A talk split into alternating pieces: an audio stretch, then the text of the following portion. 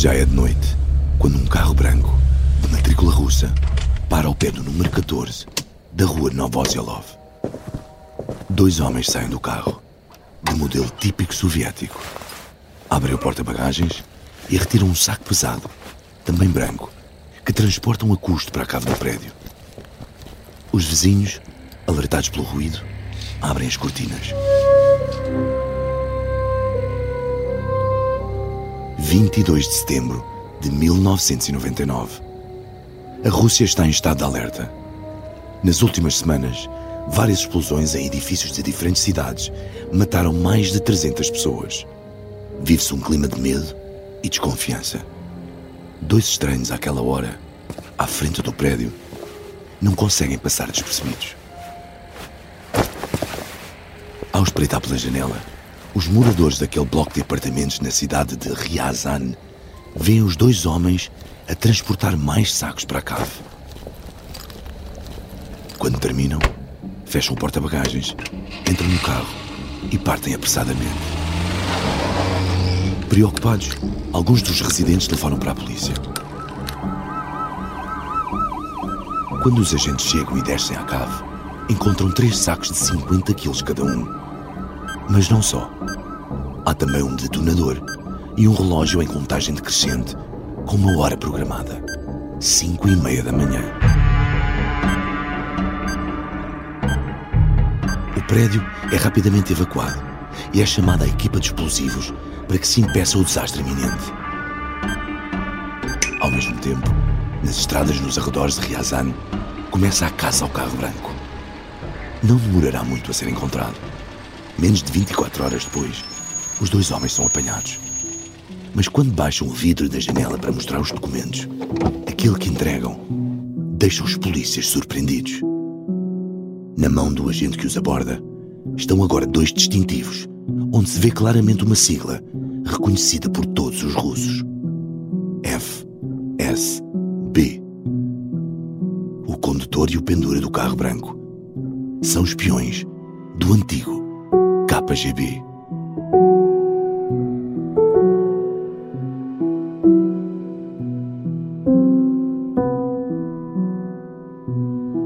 Há uma palavra em russo que, traduzida à letra, significa homens fortes. Siloviki.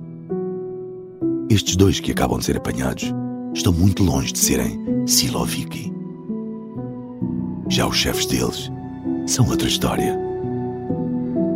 Uma história que hoje todos sabemos como acaba com a Rússia a invadir a Ucrânia.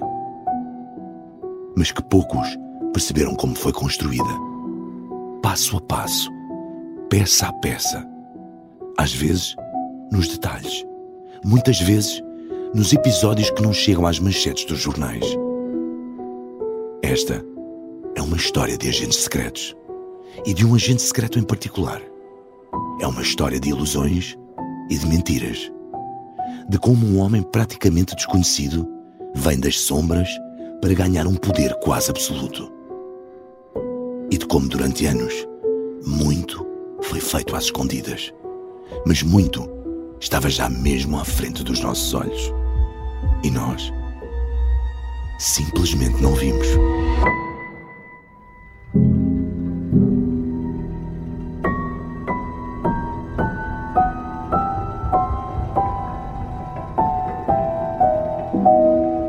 Este é Um Espião no Kremlin uma série para ouvir em seis episódios que faz parte dos Podcast Plus do Observador. É narrada por mim, Marco Delgado, com banda sonora original de Martim Sousa Tavares e Manuel Palha. Episódio 1 Moscovo está em silêncio. Esta é uma história real. E é o conhecimento da história que guia a onda em direção a um futuro melhor.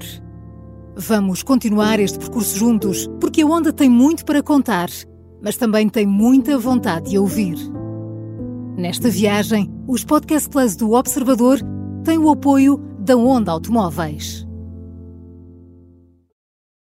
Esta é a história escondida de como Vladimir Vladimirovich Putin montou uma teia de poder e guerra que começou no KGB e acabou na Ucrânia dos dias de hoje. Qual foi o primeiro passo deste espião no Kremlin? Usar a guerra para se transformar num líder adorado.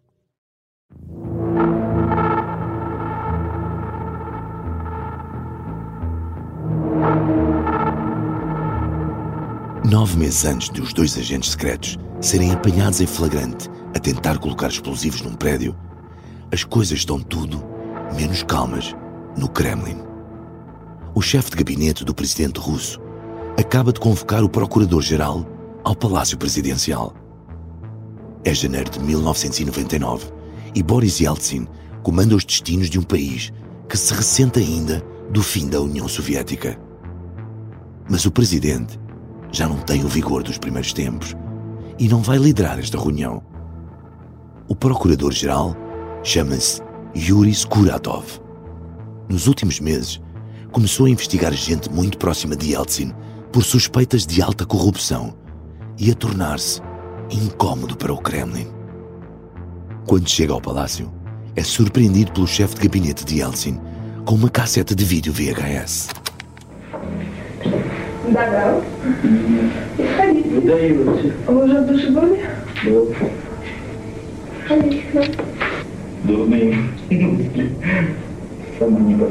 A imagem é pouco nítida, mas não há dúvida do seu conteúdo.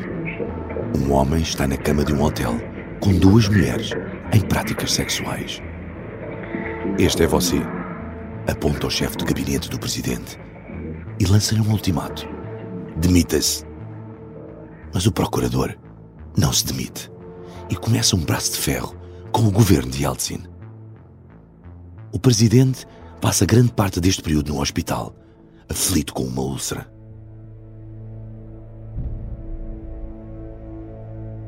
No meio do caos, um homem ainda meio desconhecido surge para resolver o problema. É o atual diretor do FSB, o Serviço Federal de Segurança, a agência que sucedeu ao KGB, os serviços secretos do tempo da União Soviética. Nos dias seguintes, este homem baixo, louro, mas com o cabelo já a começar a rarear aos 47 anos, telefona a Skuratov. Visita-o em casa e passeia com ele nos jardins de Moscovo. Elogia o procurador e propõe-lhe alternativas para uma saída honrosa. Por que não ser embaixador na Finlândia, por exemplo? Quando isso não resulta, parte para as ameaças. Nada demove Skuratov. Совет Федерации. Юрий Скуратов сможет снова получать подарки живым товаром. Mas tudo muda na véspera de uma audição parlamentar do Procurador-Geral, quando o canal de televisão privado RTR exibe um programa especial. Я долго терзался, показывать ли пленку Скуратова с проститутками вам. Franz Zedelmeier é um empresário alemão e naquela altura vivia na Rússia. Conta-nos que o vídeo deixou o procurador sem saída. Mostraram nas notícias o procurador-geral alegadamente com duas mulheres da noite, num quarto de hotel. A qualidade era tão má que não se conseguia realmente dizer quem era a pessoa, mas isso foi suficiente. Ele estava fora do cargo e a investigação desapareceu. E há um detalhe importante nesta história. A demissão do procurador só aconteceu depois de uma intervenção pública do diretor do FSB.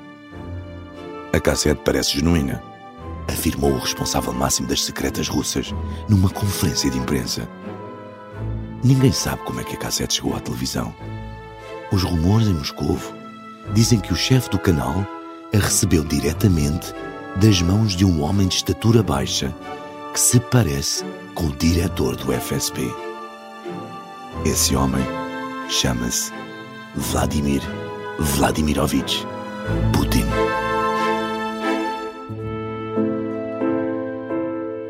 De repente, o presidente Yeltsin descobre que tem ali um aliado que lhe pode resolver todo o tipo de problemas, especialmente as suspeitas de corrupção contra ele. Vladimir Milov, que trabalhava no setor da energia e frequentava na altura os corredores do Kremlin, em Moscou, não tem dúvidas. Penso que foi nesse momento que Yeltsin tomou a decisão de que Putin é o homem que o vai defender quando ele deixar o poder.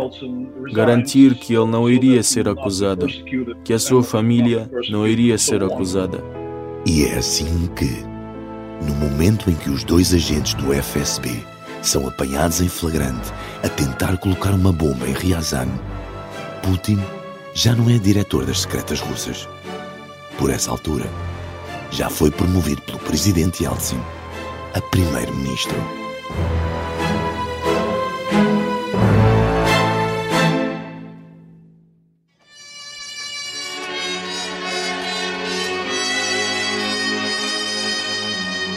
чего начинается Родина? С картинки в твоем букваре Esta música marcou toda uma geração de agentes do KGB. Chama-se Aquilo com que a Pátria Começa e faz parte do filme O Escudo e a Espada. É uma épica antiga, com mais de 5 horas. Estreou em 1968 e é baseado num livro de propaganda soviética. Tornou-se de imediato o filme mais popular do ano. Conta a história do Major Alexander Belov, agente secreto soviético infiltrado nas SS da Alemanha nazi. По крайней мере, наши врачи это единодушно утверждают. Nesse mesmo ano, um adolescente entra pelo seu próprio pé na sede do KGB, em São Petersburgo. Volódia, como lhe chamam os amigos, pergunta o que é que é preciso para se tornar um agente. Tem 16 anos, viu o filme várias vezes e ficou fascinado com aquele mundo. Volódia é Vladimir Putin.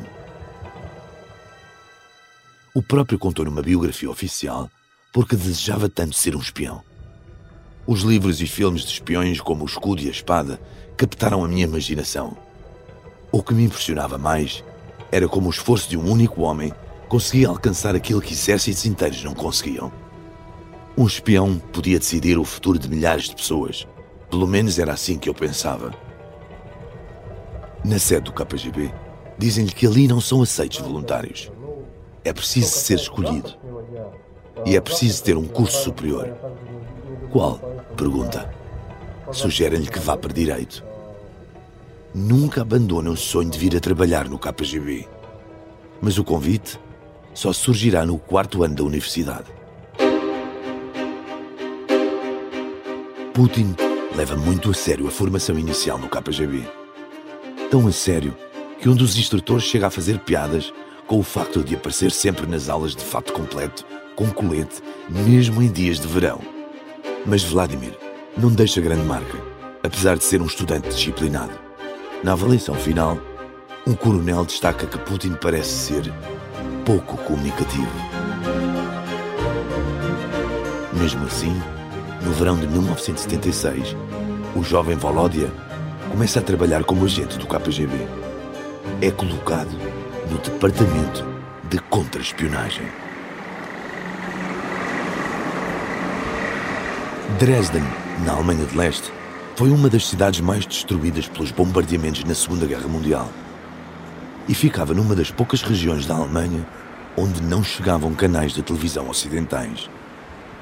Chamavam-lhe por isso o Vale dos Ignorantes. É para aqui que Putin é enviado em 1985. Alexander Haar conhece bem o passado de Vladimir Putin na Alemanha.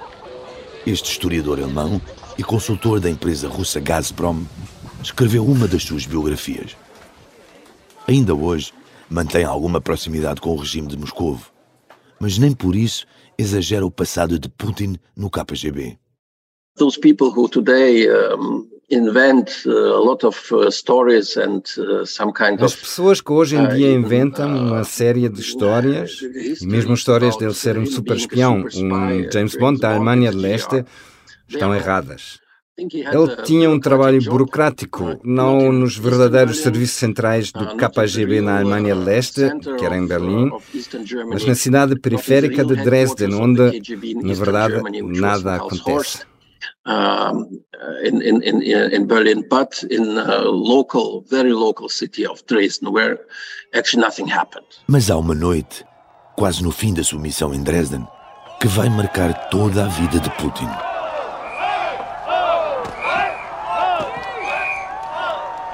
A 9 de novembro de 1989, o muro de Berlim cai. Nas semanas seguintes, a cidade de Dresden fervilha com agitação nas ruas.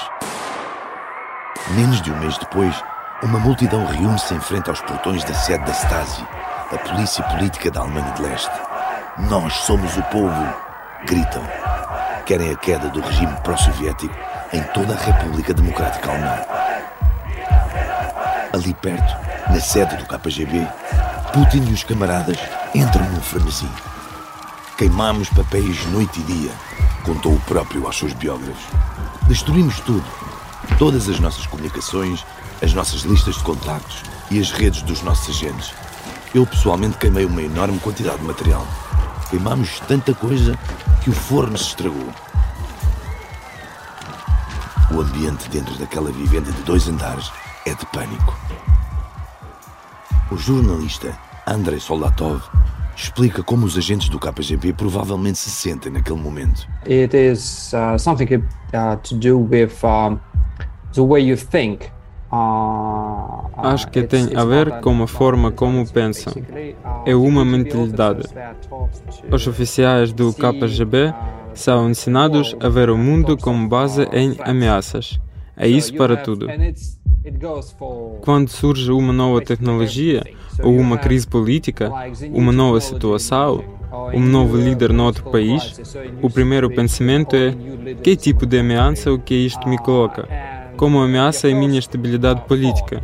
É a maneira como elas pensam e tem origem num sentimento profundo de insegurança que é partilhado por muitos no KGB. Uh, in a feeling of uh, deep insecurity, which is uh, shared by many people in the KGB.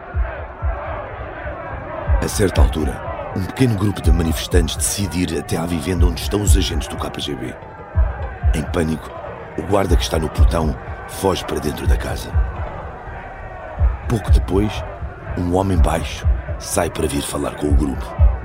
Não tentem forçar a entrada nesta propriedade. Os meus camaradas estão armados e estão autorizados a usar as armas em caso de emergência. O homem é o Major Putin. Consegue conter a situação, mas o grupo não arreda pé. Vladimir telefona então para a unidade mais próxima do Exército Vermelho para pedir reforços. Do outro lado da linha, um soldado informa-o de que vai pedir instruções a Moscou. Sem ter obtido resposta, Putin volta a ligar. A voz que lhe chega do outro lado é perentória. Não podemos fazer nada sem ordens de Moscou. E Moscou está em silêncio.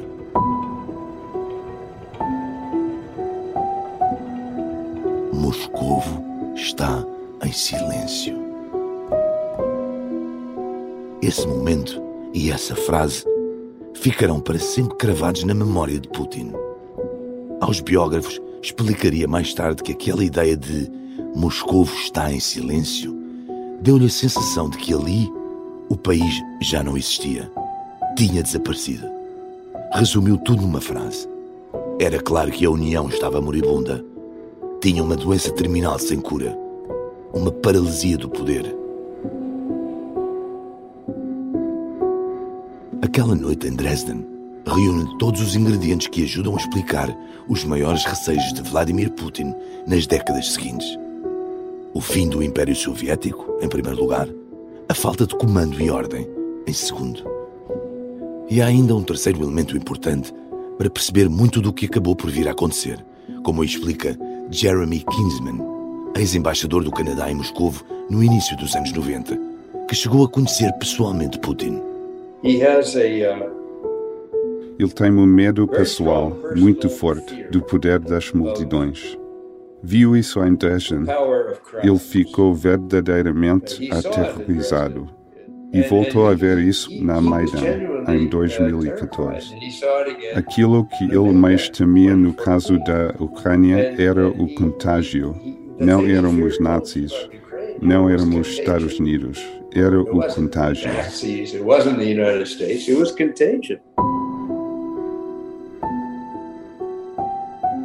Há uma pergunta que ficou a pairar desde o início deste episódio. Afinal, o que estavam a fazer dois agentes secretos em Ryazan quando colocaram o que parece ser uma bomba na cave de um prédio em setembro de 1999?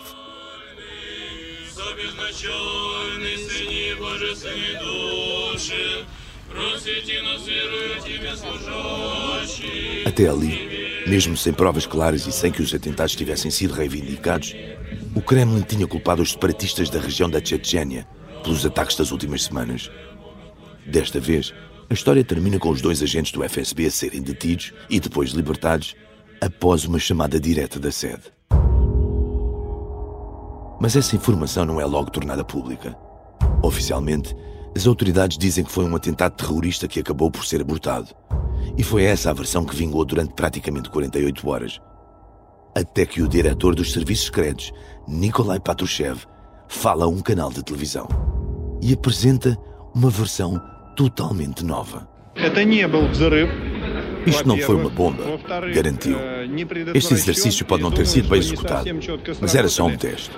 O dito explosivo eram apenas sacos de açúcar. Afinal, nem tudo o que parece é. E tudo não passaria de um simulacro para testar a vigilância dos russos. Ou não? As explicações de Patrushev não convencem. As suspeitas de que os serviços secretos russos podem, afinal, ser responsáveis por todos os atentados surgem de imediato. A 13 de setembro, quando o incidente em Ryazan ainda nem tinha acontecido, um tabloide publica um artigo polémico. O título pergunta: Andou o Kremlin a fazer bombas? E cita uma fonte das secretas que responsabiliza o FSB pelos ataques. Depois de Ryazan, as suspeitas crescem ainda mais. Vladimir Milov, que trabalhava para o Estado na área da energia, conta-nos como até dentro do Kremlin se falava abertamente sobre essa possibilidade. Sabe qual é a grande diferença da percepção pública deste incidente agora e na altura? É que nós adivinhamos. Discutíamos isso dentro do governo, nos nossos locais de trabalho. Quem anda a fazer explodir os nossos apartamentos? São os chechenos ou o FSB? À medida que o tempo passa, a teoria da conspiração adensa-se. Um advogado que investiga a possível ligação do FSB aos atentados é preso. Alguns deputados que se debruçam sobre o tema morrem em circunstâncias estranhas. O jornalista Andrei Soldatov, que tem fontes dentro dos serviços secretos, investigou a fundo o tema e admite que o FSB parecia ter algo a esconder. Mas, de acordo com as suas fontes, o incidente em Ryazan foi exatamente como disse Patrushev, o diretor das secretas. Aquilo foi muito estúpido da parte do FSB. Mas, na altura, falei com as forças especiais que fizeram aqueles exercícios em Ryazan. Parece-me que, às vezes, estas pessoas são realmente estúpidas. Às vezes, são mesmo, mesmo estúpidas. Soldatov é cuidadoso com as palavras, mas acaba por revelar o que acha que pode ter acontecido. Não um envolvimento direto do FSB a pôr bombas em caves de prédios, mas outro tipo de implicação nos atentados. A jornalista Katia Bruno falou com Andrei Soldatov. Às vezes não tem de se fazer tudo. Aproveita-se simplesmente a oportunidade e deixa-se as coisas correrem.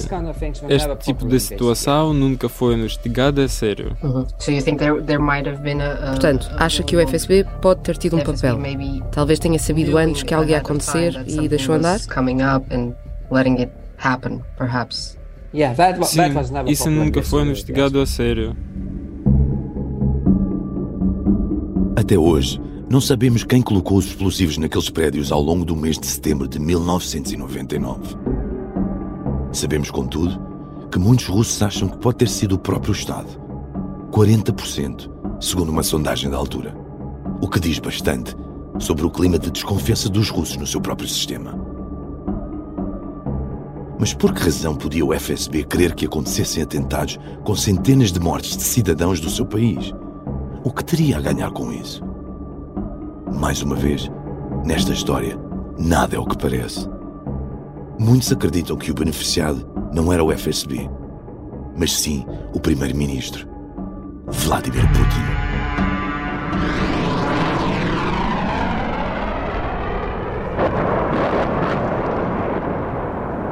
Ainda não tinham passado 24 horas sobre o incidente em Ryazan quando aviões militares russos começam a bombardear a cidade de Grozny.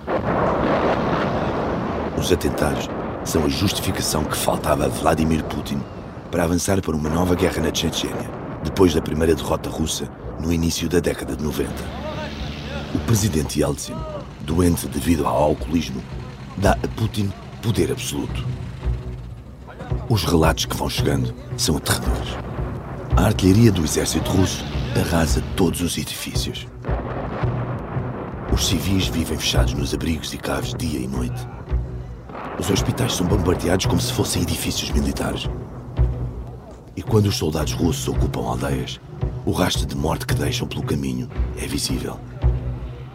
Violações, tortura, decapitações. Tal como agora, na Ucrânia. Mas aconteceu há já mais de 20 anos, na Chechênia. Vamos persegui-los e apanhá-los até na retrete. Putin é duro e inflexível nas palavras, mas também nos atos. Mostra aos russos que tem pulso firme. E isso compensa. Tem neste momento 31% de taxa de aprovação. No final do ano, terá chegado aos 80%. Mas não anuncia uma guerra. Oficialmente, a intervenção na Chechênia é uma operação especial contra os separatistas. Operação especial tal e qual como na Ucrânia. O antigo chefe da CIA em Moscou explica-nos o que é que liga aquela operação especial à invasão da Ucrânia. A Segunda Guerra da Chechênia foi verdadeiramente implacável, mas tornou-se uma espécie de livro de instruções que ela escreveu sobre como lidar com os conflitos também fora da Rússia, como da Geórgia, da Síria e da Ucrânia. Ele usou este livro de instruções e foi tão bem sucedido no início que voltaria a usá-lo no futuro. A ascensão é meteórica. O burocrata desconhecido, que começou em 1999 como diretor do FSB, vai acabar o ano como presidente da Federação Russa. Дорогие россияне, осталось совсем немного времени до магической даты в нашей истории. Quando os russos ligam a televisão à hora de almoço do último dia do milénio, tem uma surpresa. Boris Yeltsin anuncia que fala com eles pela última vez como presidente.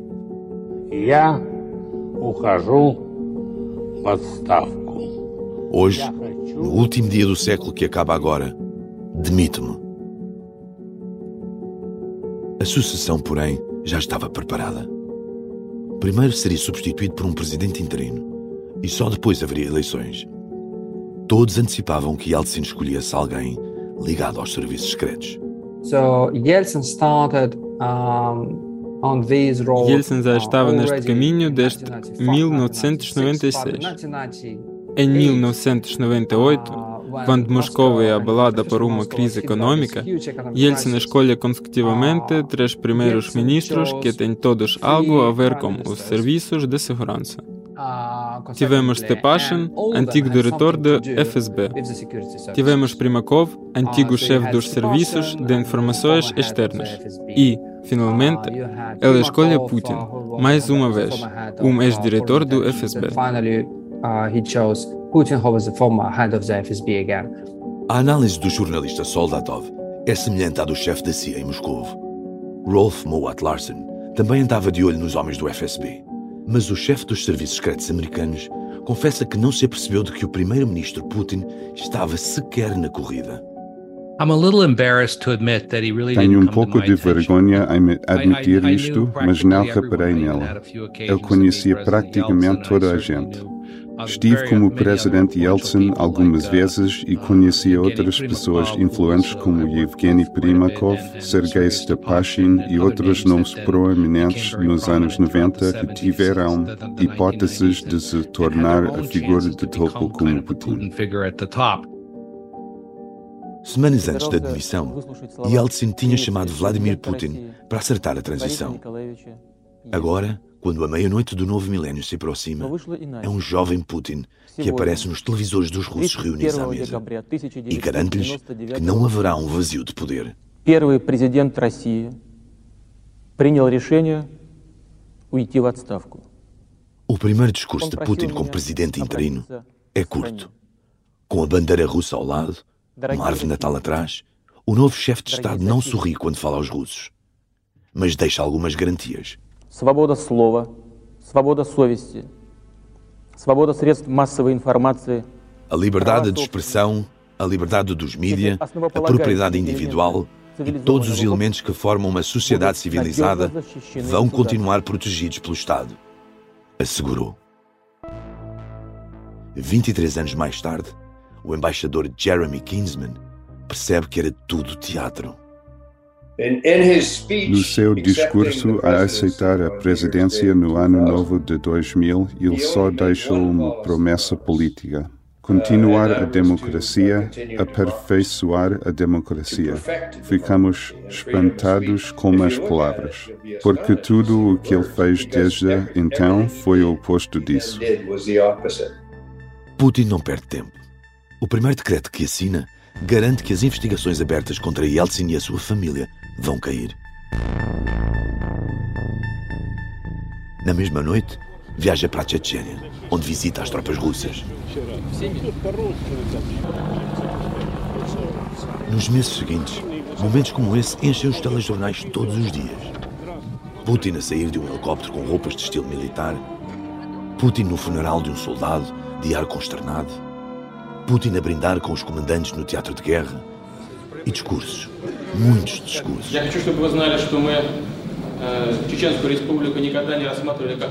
Putin não participa em nenhum debate presidencial. Não precisa. Todos os dias tem presença assegurada na televisão. Depois do caos dos anos 90 e da presidência Yeltsin, apresenta-se como um homem que tem tudo sob controle, competente e próximo das pessoas. A 26 de março do ano 2000, o ex-presidente Yeltsin junta-se com a sua mulher e a filha Tatiana para assistirem à noite eleitoral pela televisão. O momento é acompanhado pelo cineasta Vitaly Mansky. Vladimir Putin, 51,2%. As primeiras projeções dão a vitória a Putin, à primeira volta. 1,5%. Um abração. Pai, estás feliz? Perguntei-lhe a filha. Esta vitória é minha. Responde, Yeltsin. A filha concorda.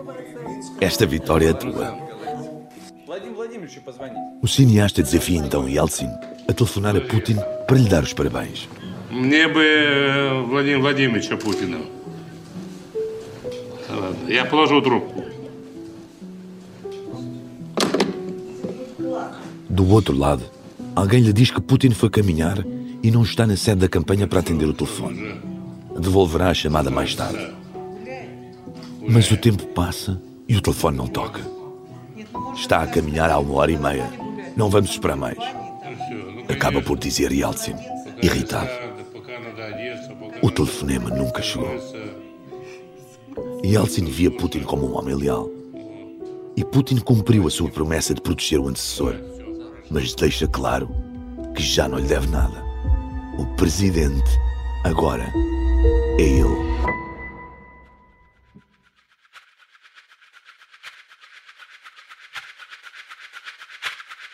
Putin chegou ao poder e quer mostrar quem manda. Mas não chegou nem permaneceu lá sozinho. Nikolai Patrushev, que se manteve à frente dos serviços secretos durante anos, lidera agora, em 2023, o Conselho de Segurança, o principal órgão responsável por aconselhar Putin. Quando Patrushev saiu do FSB em 2008, foi substituído pelo seu protegido, Alexander Bortnikov. outro antigo conhecido de Putin do KGB de São Petersburgo. Vladimir Milov, que chegou a ser ministro da Energia durante o primeiro mandato de Putin, descreve-nos um trio inseparável há décadas. They are one, uh, like three heads of the dragon, if you will. I don't think it makes really much sense to separate. Eles são um só. São as três cabeças do dragão, de certa forma. Não acho que faça sentido pensar nelas de forma separada. Creio que nos últimos 20 anos passaram mais tempo juntos do que com quaisquer outras pessoas.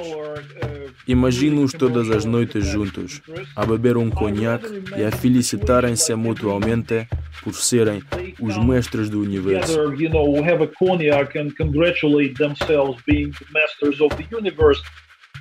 Fazem parte do grupo a que os russos chamam Siloviki, os homens das agências de segurança e das forças armadas que influenciam o poder.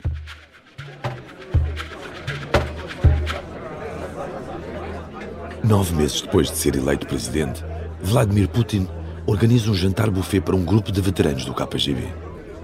À luz dos grandes lustres do Palácio Presidencial, o espião que agora manda no Kremlin celebra o sucesso do plano que só eles conheciam e discursa.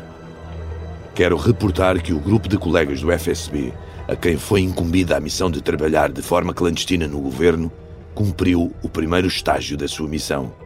A operação especial para assumir o controle dos degraus mais altos do poder foi bem sucedida.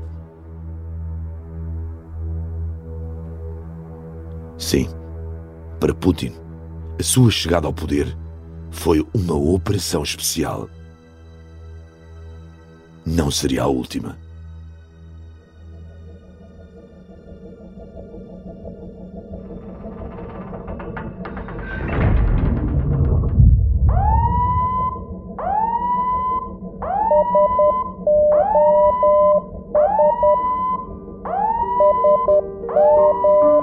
12 de agosto do ano 2000, um acidente no lançamento de um torpedo provoca duas explosões dentro do submarino nuclear Kursk. A tripulação, de 113 homens, não sobreviverá ao desastre. O Kursk vai acabar no fundo do mar de Barents. Mas as autoridades russas não revelam de imediato os contornos do acidente.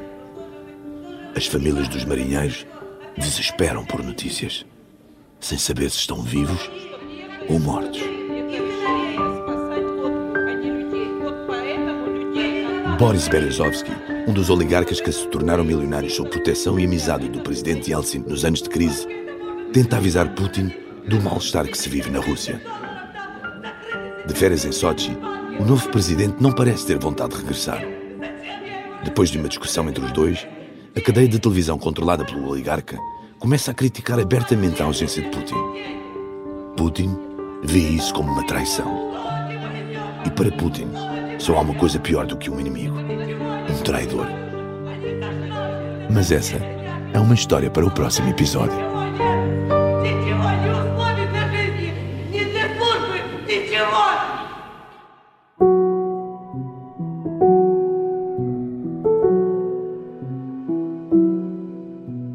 Espião no Kremlin é uma série em seis episódios e faz parte dos Podcast Plus do Observador. É narrada por mim, Marco Delgado, e tem banda sonora original de Martim Sousa Tavares e Manuel Palha.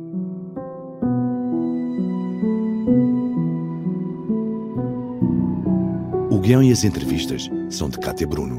A edição é de João Santos Duarte. A sonoplastia é de Bernardo Almeida. A coordenação é de Miguel Pinheiro, Filomena Martins, Pedro Jorge Castro, Ricardo Conceição e Sara Antunes de Oliveira. Neste episódio, ouvimos ainda as vozes de Peter Schliff, Vadim Polyazovoy, Austin Bush e David Zakharov, agenciado da Sonder People. Ouvimos também sons históricos retirados do YouTube e um excerto do documentário As Testemunhas de Putin, de Vitaly Mansky.